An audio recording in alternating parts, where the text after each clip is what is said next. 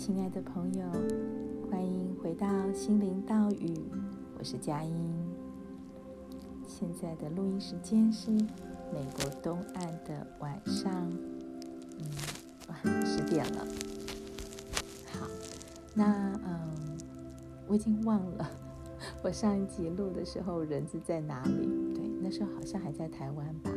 对，所以呢，当然有听得到。我现在已经在美东，就是我已经带着孩子回到我住在马州的家了，大概回来一个多礼拜。好，那今天想要来谈一谈，刚好也是这个礼拜发生的一些事情，然后让我有了这个，呃，这叫什么灵感？对，有了灵感要来录这一集。嗯。我在想这个时间顺序要怎么讲？其实这一集的主轴啊，就是关于犯错，关于我们人生中有时候会有疏失，会有不小心，会有啊、做了一些不明智的决定的这些时刻，而我们怎么样看待这样的自己？好，那。先来讲一下，很很多很多年以前，我曾经学过呃神圣舞蹈，大概两三年的时间吧。那时候在台湾，我的老师就是呃，如果有听过神圣舞蹈的人，可能就会比较知道啊、他是在台湾已经耕耘这块领域很多年的林世如老师。那嗯，世如老师他。是一个非常朴实的人啊，从内到外都非常的朴实。他甚至不希望我们叫他老师，所以平常我们都是叫他是如是如这样子喊，这样子。对，那老师常常会提醒我们，就是不需要有多余的动作，不需要有多余的情绪，包括不需要有多余的力气。所以呢。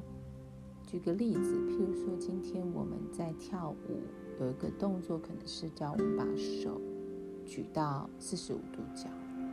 这时候呢，如果你带着觉知，有时候你就会发现，哎，其实这个动作只是要我们把手抬到四十五度，就是在肩膀这边的这个这个地方做一个角度的转换。可是对有些人来说，他可能不会只有。肩膀这里在动，他可能连脖子都动了，或者他可能连身体的其他部位都跟着有有一些变动，呃，那就是所谓的不太需要的力气。或者今天老师说，当他想我们把手举到水平，对，其实把手维持在水平状态，你是可以有很多不同的力道在里面。那老师说的总是说，用最少的力气做到这个精准的动作。你可以花十二分的力气来维持很僵硬，然后让手维持在水平。你也可以可能是用六分的力气，你一样可以维持水平。那这就是非常考验我们对自己身体的觉知。那为什么我要提到神圣舞蹈呢？因为，嗯。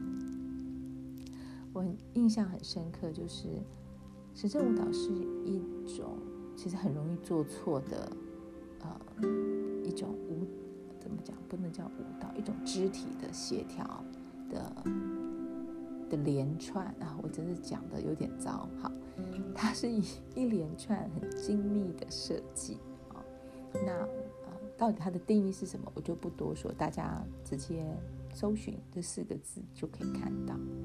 但我要讲的就是，他的动作呢，其实是非常呃，不像我们日常生活中身体会有的动作，包括他的角度，好，所以呢，常常都是会做错。那我记得有一次在上课的时候，好，我就做错了一个动作，譬如说应该要举右手，我举成左手，我立刻就马上换手，这样。那其实，在神圣舞蹈里头，老师呢都会说，当声音，当这个因为他这个舞蹈是要配上音乐的，所以这个节拍就是他他这个动作的相相对位置。好，所以当这个音符过了，换成其他的声音的时候，可能就你的动作也会跟着不同。如果你在那个时候突然间换手去调整你的姿势，看起来其实就是会很明显。也许有些人没有看到你做错，就因为你临时换手，反而会让别人注意到说：“哦，原来你是错的。”所以老师都跟我们说，做错的时候需要的就只是修正，啊，不是。嗯，不是懊恼或责备，因为他看得出我们有些人做错动作的时候，这个表情就是会呈呈现出很懊恼、很很慌乱、很慌张的样子。所以我印象中就是某一次上课，老师说做错没有关系，就只是下一次修正就 OK 了。那其实他用的语言非常的精简啊，我刚刚这样讲还还是有点冗长，我已经忘了他当时怎么说，大概就是我说的意思，但是更更精简一点。对，在那一刻我听到他这一段这一句话的时候，我真的眼泪就不断不断掉下来，因为在我的成长过程中，从来没有人告诉我说。做错也没有关系，你只要下次修正就好。每一次我觉得做错就是要付出代价，就是我们家的可能教育理念或什么的。当你犯错，你就是会被处罚，你就是会被责骂，你就是会被提醒、被严肃的检讨，或者是不一定是家庭，而是在这个求学的过程中，我们的文化里面就是不恶过，你不可以再犯错。那怎么做到呢？就是你在这一次的错误里头，你需要付出代价，以避免你下一次又会再犯。所以好像潜潜意识里头，我已经非常非常的相信说，当今天我做错的时候，我一定要好好的检讨，好好的反省，甚至会会自责。会责备，会内疚，会愧疚，会有好多好多的情绪来攻击自己，好像一定要经过这个历程，我才能够原谅自己，我才能够得 go，我才可以让这件事情就是翻篇，让它过去。如果今天我做错一件事，我没有经历我刚刚所说的这一些内在的啊、对话或者是情绪，好像。我会觉得说，我好像太轻易的饶恕自己，那我就不会汲取教训。这从哪里可以看见呢？就从我开车的时候，如果开错路，我的反应。比如说，如果我错过一个在高速公路上，我错过交流道，我就会很懊恼，我就会整个脸都板起来，然后就会，哎，这样子很很气呀，气自己刚刚为什么这么大意，这么的粗心，或者是分心。可是呢，我我有时候观察，像我先生，我先生走错路的时候，除非说真的很赶时间，否则大部分的状况下，他走错的时候，他就是哈哈一笑，或者是他就是很平静的说：“哦，走错了，啊，错过了，这样子。”然后就开始找下一下一个路口这样。我记得我刚刚他开始跟他交往的时候，我坐在那个副驾驶座，然后我看着他的这个反应这么的轻描淡写。我有一点不可思议，我觉得啊，哦，就这样而已，你都不会懊恼吗？你你都不会觉得很很气吗？对，然后我对他的反应我是有一点惊讶的，对。那总之回过头来，我要为什么我今天讲到这个啊、呃、犯错呢？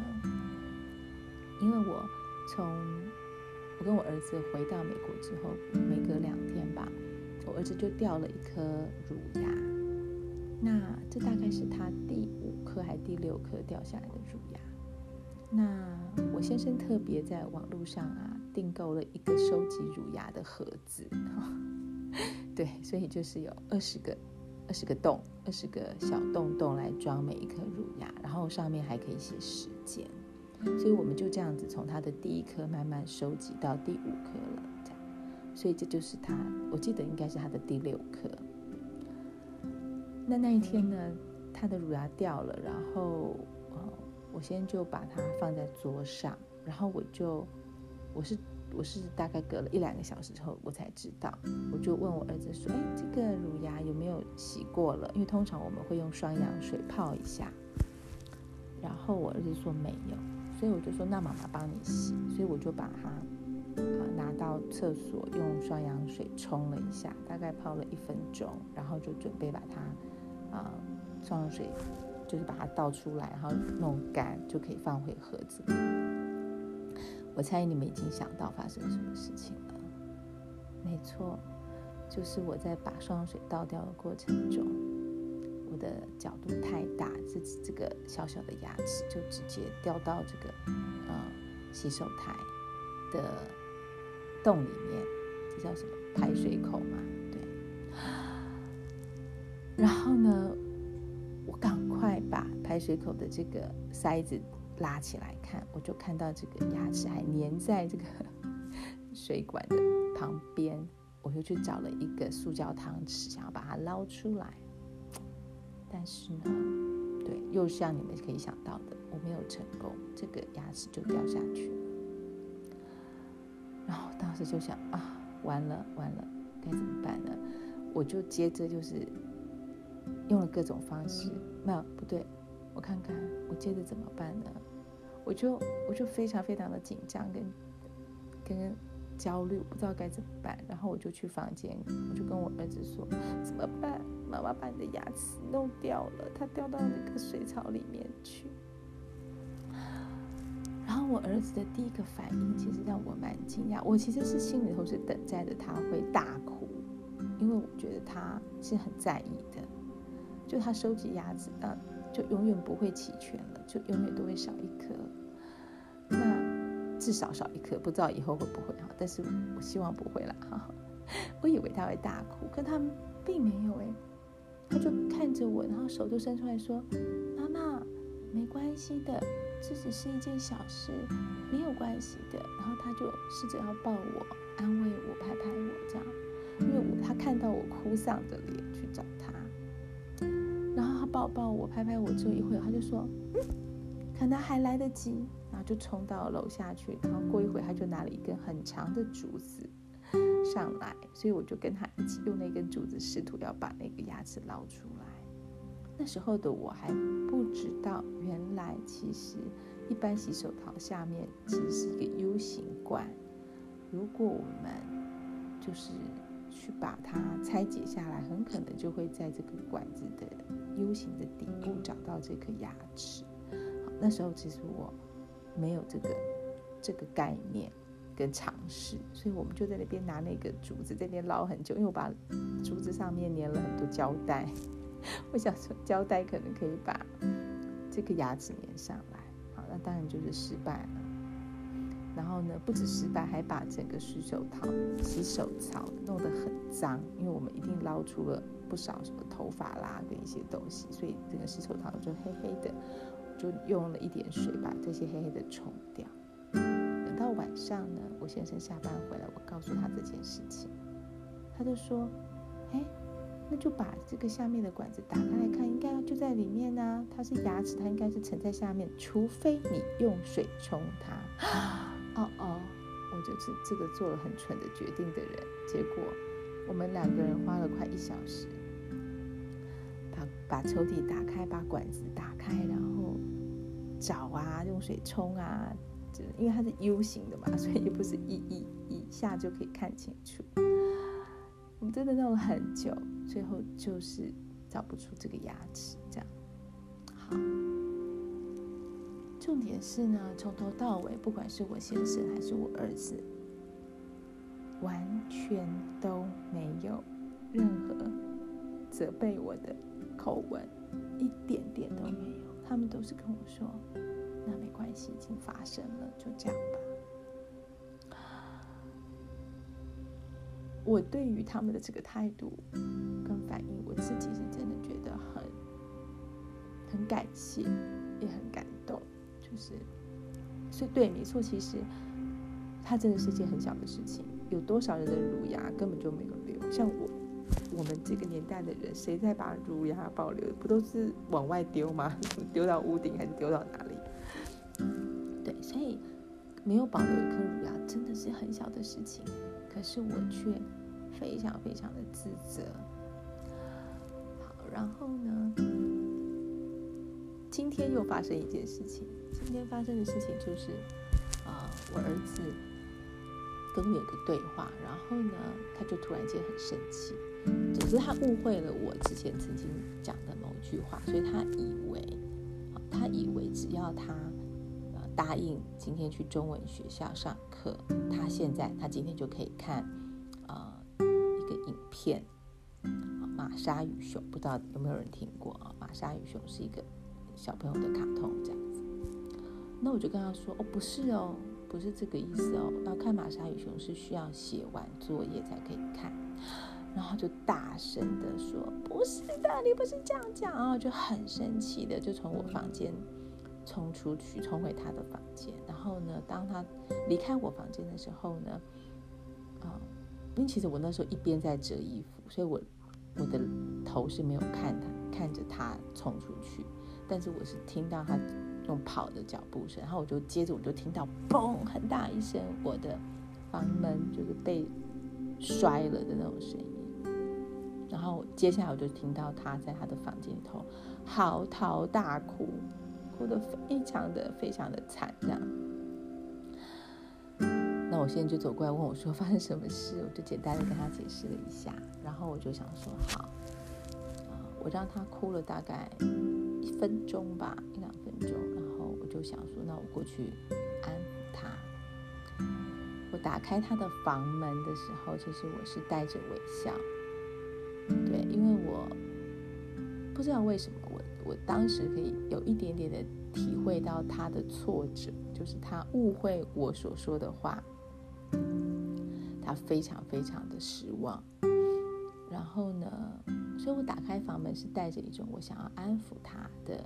心情去的，所以我就脸上是带着笑容，浅浅的笑容。然后呢，我门一开，走进去，我儿子就抬头看着我的脸，然后我就笑笑的走向他，我就把手打开，我说你很难过哈，然后他马上就扑进我的怀里，然后他就说妈妈，对不起。刚刚不是故意要把门弄那么大声，我只是急着想回我房间。我说没关系，没关系，妈妈知道。然后他就说，我刚刚以为你是要进来骂我的，可是我看到你的脸，看到你的脸上不是这样，我我好高兴，谢谢你，妈妈，对不起。跟我道歉，然后跟我说谢谢，谢谢我，并没有要责骂他的意思，对。然后我就跟他解释，然后他之前误会我的这个话，为什么他误会，我就跟他说清楚。其实啊、我不晓得大家听到这边有什么收获，就是。我不确定，我分享这几个事件，大家能不能呃体会到我为什么这样说？好，其实啊、我们每一个人都会犯错，以前会，未来也是会。那我们如何面对自己犯错，也会影响到我们如何看待别人犯错。当然，相反的，当我们犯错的时候，别人怎么对待我们？也会影响到我们怎么对待别人犯错，然后当然也会影响到我们怎么看待自己犯错。就是所有的反应，其实它都会有连锁的效应。对，所以就像我今天进我儿子的房间是带着微笑，他的反应就完完全全截然不同。如果我今天摆着一张脸进到他房间，我猜我们接下来可能又会有第二次的冲突，他又会。很委屈，觉得他被我指责，不被我理解，然后我可能会更生气，说他态度不好啊，口气很差啊，等等等。那这是我们真正想要的结果吗？我们去跟一个人沟通的时候，我们心里头到底是带着什么样的期待、什么样的动机去的？如果你是要去找人吵架、去理论、去争辩谁是谁非，那我真的觉得宁可先不要去，让自己先把心情调整好，再去开口。除非你今天不想管这个人，跟你没什么关系，你就是要争个对错，你就是要去告诉对方说你刚刚是错的，不，你不用管关系有没有撕裂，这个人对你来说并不重要。那么就是另当别论。可是如果今天我们在讲的是自己的家人，是亲密的人，是同事，是啊、夫妻啊这些，你你不想要把关系。搞得这么僵，那么我们在去跟他说话之前，确实是可以先看看自己当时的状态是什么，先觉察自己是什么样的一种啊、mindset，什么样的心态，然后我们再决定要不要让这个心态变成一种行动。好，那另外一种是。我觉得很多人没有办法放过自己，或者是放过别人的过错，而有一种心结在在在心中，那个也是会不断不断消耗我们的能量。你会懊悔，你会懊恼，你会一直想说，如果我当初怎么样怎么样，也许就不会怎么样怎么样。这些都是在，呃，我我觉得所谓的多。多余的一种呃能量跟思想的耗损，因为这么想并不会改变结果。可是我觉得可以怎么想？可以想的是说，假如重新来一次，我会怎么做？OK，譬如说啊、假设重新我要来帮我的儿子处理他那一颗乳牙，我会怎么做？我我我绝对是会把洗手台的那个呃漏水的地方的那个孔先把它拉起来，然后我再来倒这个牙齿，或者是我会用手把牙齿先拿起来，放在我手上，再把双氧水倒掉。就是你可能会有其他的几种方式，确保这个牙齿是安全的。好，所以如果当你把这个想了一遍，这件事情就可以。放下了，因为下一次类似的状况，我们一定会更谨慎。这就是我们学到的一课。那我们就可以做改变了。那犯错需要的不就是只是修正吗？好，那我想我今天想要讲的差不多就到这边了。如果你生命中有一些你自己犯过的错，你没有办法原谅自己。我希望你听完这一集，你可以对于这个部分可以更释怀，然后可以能够更，好像你已经长出更大的自己，一个更不是强壮哦，而是更宽大的自己。啊，你的心已经是更宽大的一个状态，你能够看见原本的错误，但是不把它放大。就如实的接受，对，我以前做了这个决定，导致了这个后果，是的，就是这样，我接受它，我接受那时候的自己。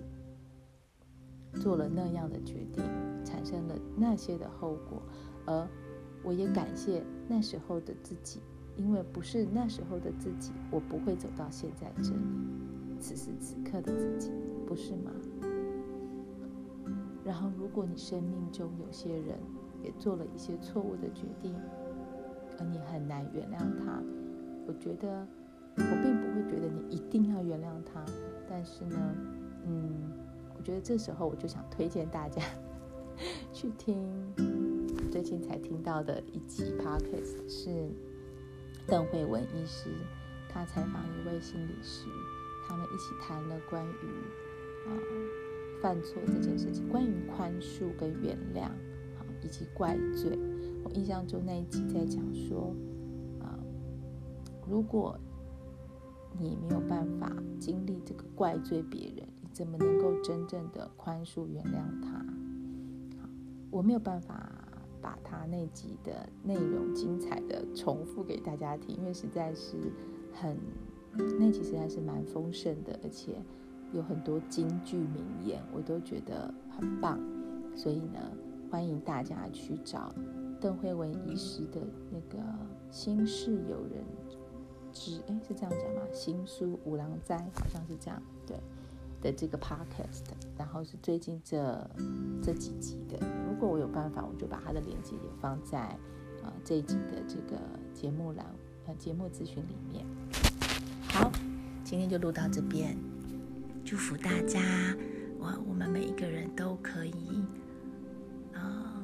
有能力，不对，对不起，啊、呃，修正一下。首先要先有意愿，祝福我们每一个人都能够有意愿，然后呢，同时也能够找到方法来原谅，无论是自己或是其他人曾经犯的错。Namaste，我们下次见。